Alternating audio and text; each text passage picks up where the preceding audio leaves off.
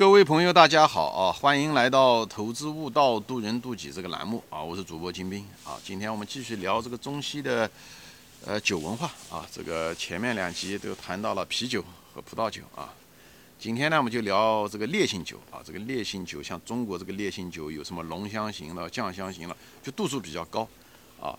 像西方呢，它也有各种各样的烈性酒，比方是说呃苏联就是俄国的就是伏特加，对不对？还有什么西方的什么 whisky 啊，对不对？其实都是属于烈性酒。呃，brandy 啊，其实也多多少少有点那个味道啊，但是呃 whisky 更多。所以这种烈性酒呢，是实际上是那样，就是包括中国的白酒。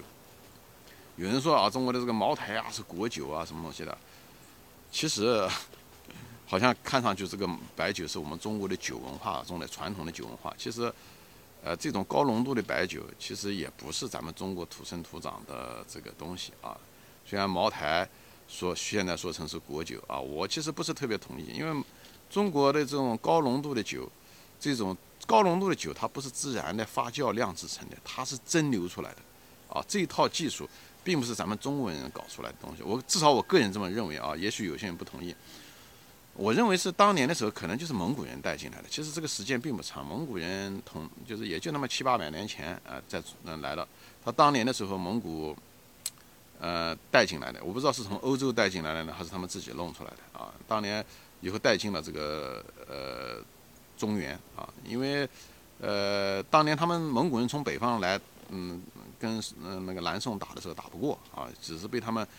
呃，钳制在那个襄阳那一块地方，所以蒙古人一直打不过。以后蒙古人后来从西南角，从贵州、从四川那边偷渡，然后从背面抄，才把南宋给灭了啊。所以呢，我在想，可能在那时候，因为中国的真正的好酒啊，嗯，白酒的酿制啊，其实都是在那些那块地方比较多啊，就是在贵州对吧？茅台就不说了，四川也有很多，对不对？嗯，酒对吧？泸州老窖也好，对不对？还有那个。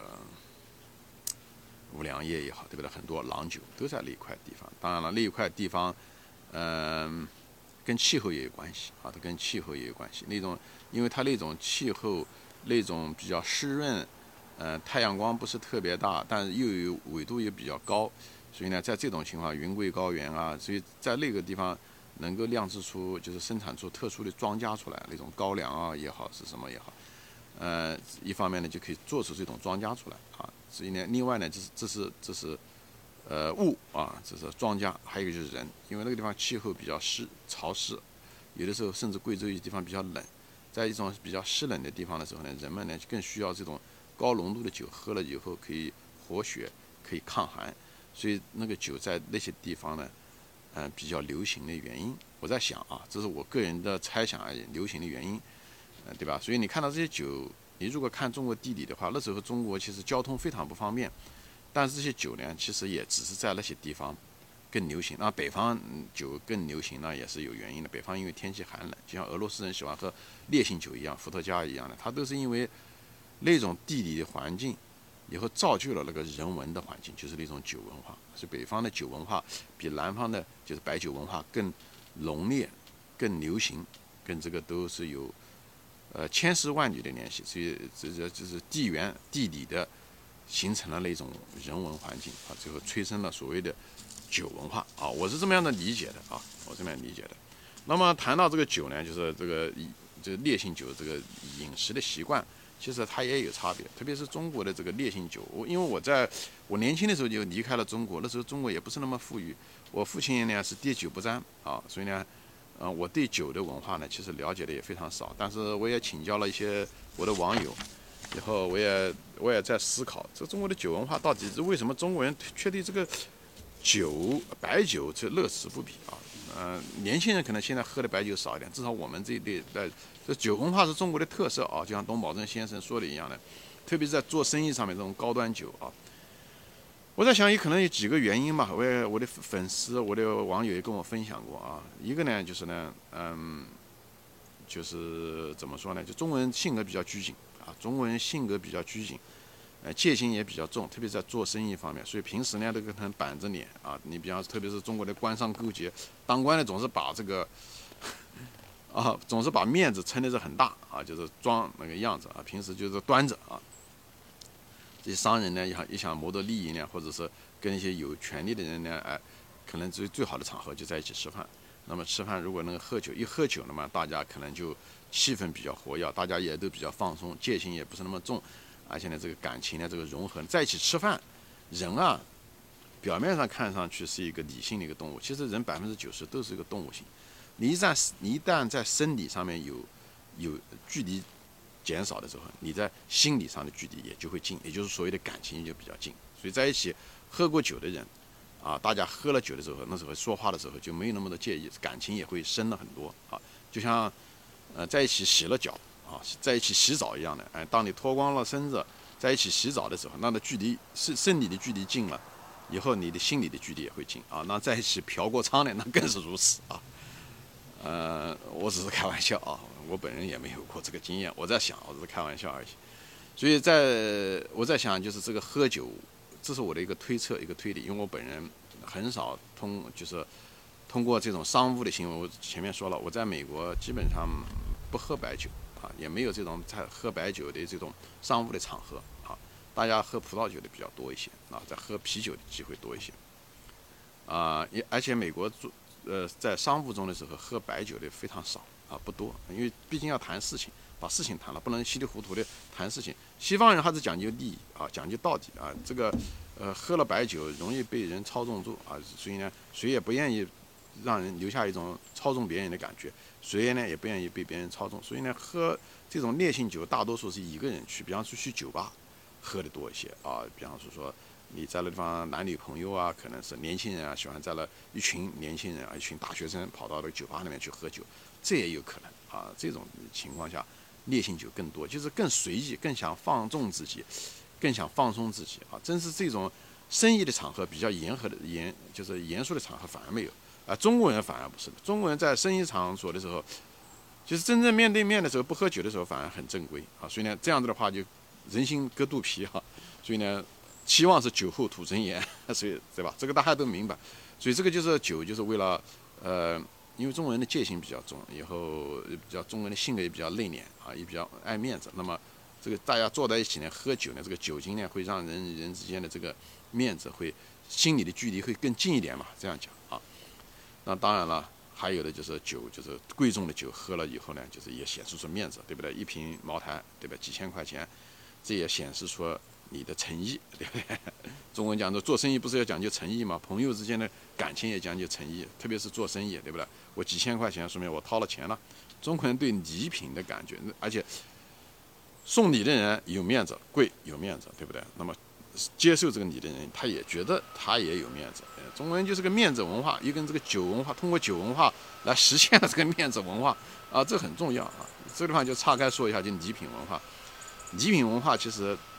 中西方差的也很多，像在在美国啊，送个礼物啊，人们并不在意你送这个礼物有多贵，啊，其实有的时候生日礼物就送一张卡，什么也不是。你要从中国人的角度来讲，就送那个纸片，也算是啊。美国人在意的是，西方人就在意你有没有这个心意，你有没有想得到。你如果送一个礼物呢，他们就希望你送个礼物呢能适合他的，所以你有没有花心思。至于讲多少钱不重要啊。那东方人呢，至少我们这一辈人更认为是说。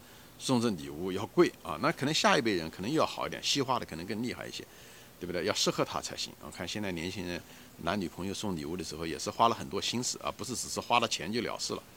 但我们这一辈人呢，可能还是更多的就是这样，要花钱啊，钱要花到位啊。实际上礼物，要不然你就别送，别被人笑话啊。这这个就是东西方的这个，呃，这个送礼的这个差别啊，也在这个地方啊。但是送礼也是一种交易，就是他们把礼品。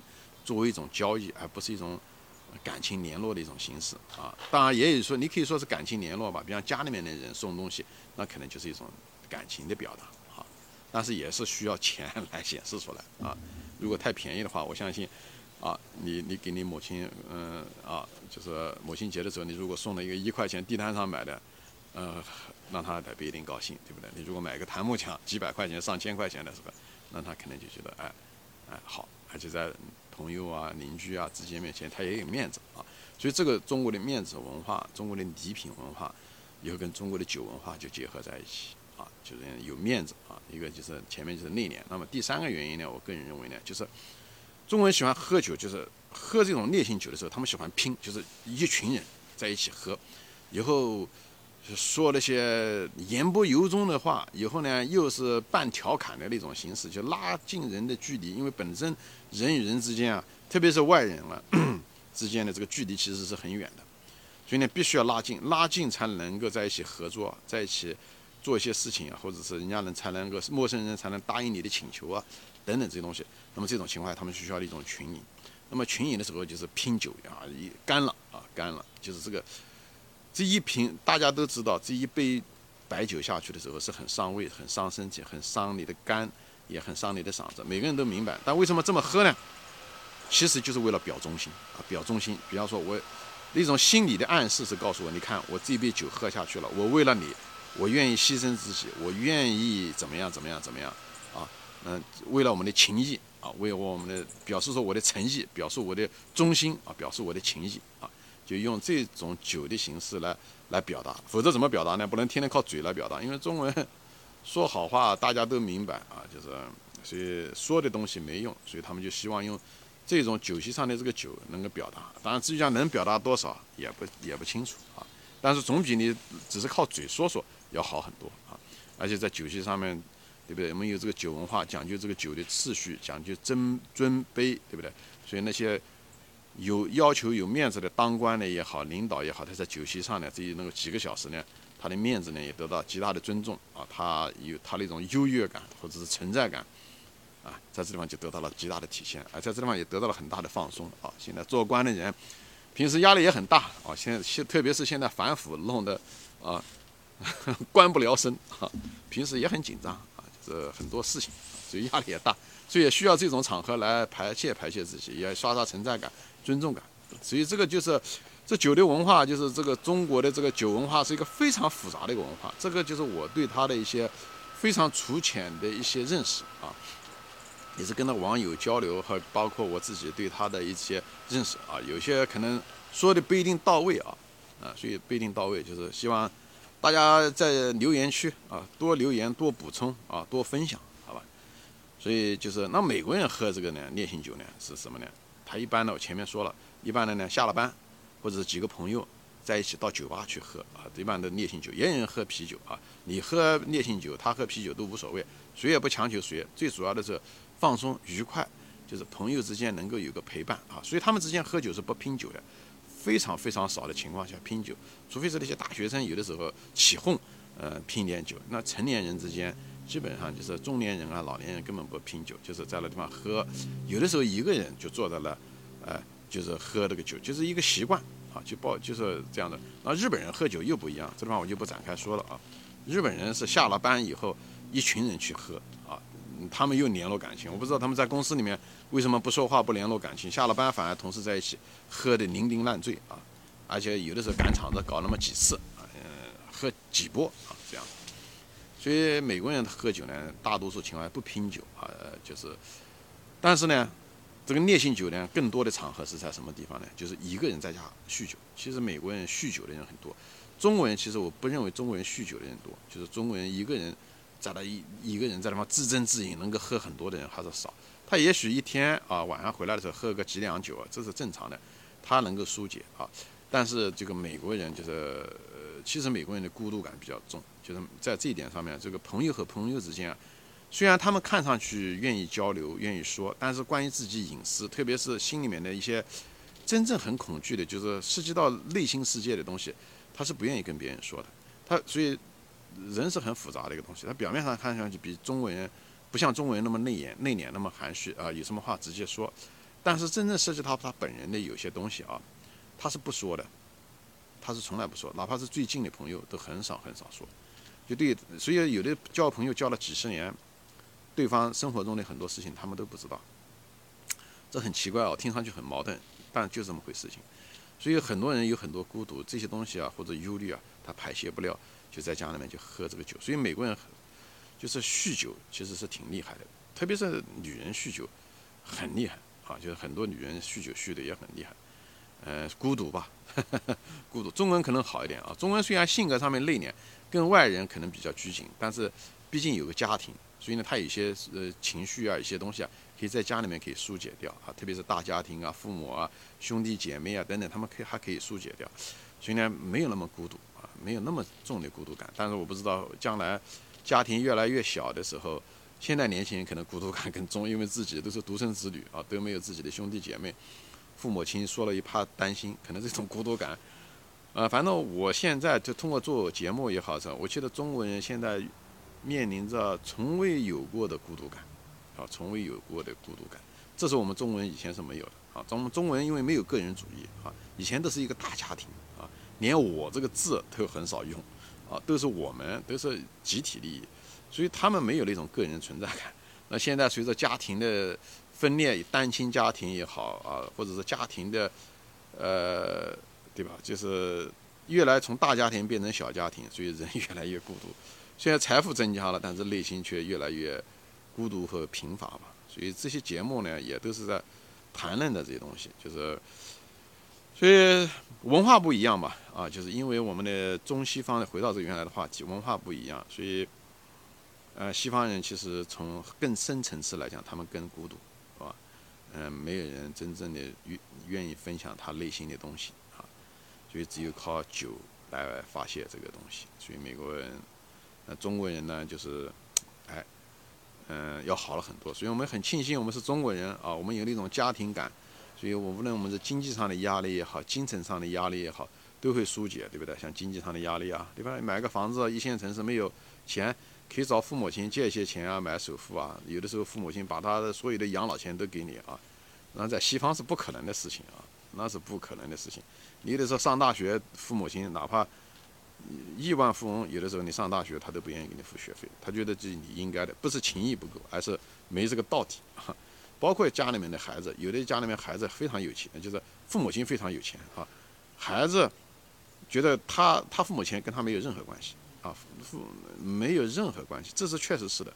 西方人从来没有认为父母的钱是他的，他们从来没有这么认为过，无论父母亲有多有钱，这是在中国文化中是很难想象的一件事情啊，就是这样子。所以很多有些的时候问他，哎，你父母亲怎么样？怎么有钱啊？什么？他觉得他父母，他就觉得很奇怪。我父母亲有钱跟我有什么关系啊？啊，他真的不是在那方装逼，他是真的。他这个文化中就是这种文化，就是你是你的，我是我的。他们更注重的是一种独立啊，无所谓好坏啊，就是这样。所以这个这种文化还差别，还造成了心理的差别，造成了行为上的差别，所以也就造成了这种酒文化只是在。这种文化中的时候，对吧？酒文化也是文化中的一部分嘛。那么，文化也是某一种价值观啊的一种体现，一种是非观的一些体验。所以呢，就是我就在这地方给大家分享聊聊天啊。这有有些东西大家可能都听过，我只是把它拿在一起呢，因为有人问到我啊，要我谈谈酒文化，我就勉为其难啊。虽然我这个人不常喝酒，虽然我非常喜欢喝酒，就谈谈我对这几个酒的。呃，理解啊，借此来谈谈中西方的差别啊，因为他通过饮酒的方式、饮酒的场合、饮酒的品类，来谈谈我对这几双方的这个文化的这个差别，好吧？